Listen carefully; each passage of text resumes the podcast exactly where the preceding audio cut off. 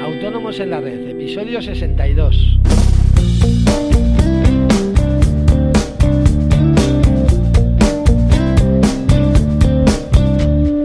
Muy buenos días a todos y bienvenidos hoy martes 8 de diciembre, festivo en toda España, Autónomos en la Red, el podcast en el que hablamos de todos aquellos temas que nos interesan a los autónomos, desde financiación, seguros sociales, IVA, IRPF, etcétera. Hoy vamos a hablar del régimen simplificado de, IVA, la otra pata de los llamados comúnmente módulos.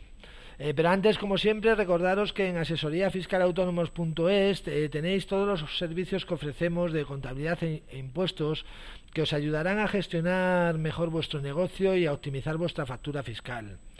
Eh, a unos precios realmente competitivos. toda la información, como os digo, la tenéis en nuestra web asesoríafiscalautónomos.es.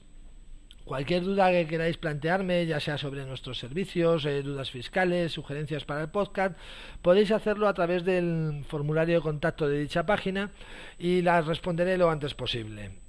Eh, bueno, en fin, vamos al tema de hoy, los módulos de IVA, ¿verdad? Lo primero que vamos a ver es quién puede estar incluido en este régimen.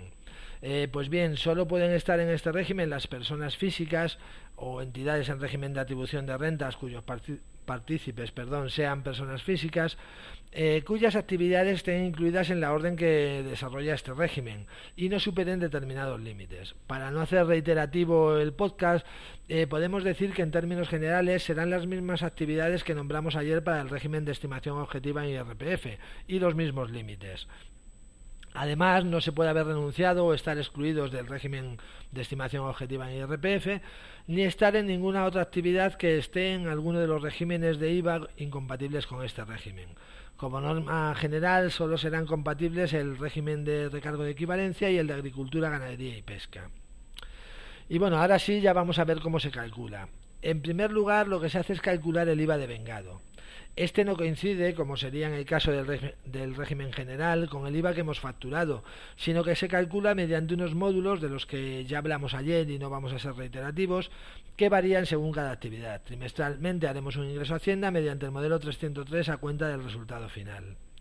En el cuarto trimestre es cuando procederemos a la regularización y al cálculo final de lo que tenemos que pagar. Pues bien, en este trimestre lo que hacemos es que a la cifra de IVA de vengado que hemos obtenido por los módulos le restamos todo el IVA soportado por la adquisición o, importación de bienes y servicios que no sean activos fijos, más un 1% del importe de la cuota de vengada en concepto de cuotas soportadas de difícil justificación. De esta manera obtendremos una cuota a pagar. Eh, por otro lado, existe una cuota mínima establecida para cada actividad en la orden de aprobación de módulos e índices de cada año. Y bueno, lo que tendremos que elegir es siempre la mayor de las dos. Y a esta cifra que tengamos le deducimos el IVA deducible en la, adquisición de activos fijos. Así tenemos la cifra total a pagar en el año. Ya solo tenemos que restar lo pagado a cuenta en los tres primeros trimestres y tendremos el IVA a pagar en el cuarto trimestre. Así explicado es un poco lioso, ¿verdad? Eh, tal vez con un ejemplo lo veamos mejor. En fin, supongamos que realizamos una actividad X por cuyos módulos nos sale una cuota de vengada de 5.000 euros. El IVA soportado en la adquisición de bienes y servicios corrientes es de 3.000 euros y el IVA soportado en la adquisición de activos fijos es de 300 euros. Y por otro lado, supongamos que la cuota mínima establecida es de 2.200 euros. Pues bien, vamos a calcular la cuota que deberíamos pagar anualmente.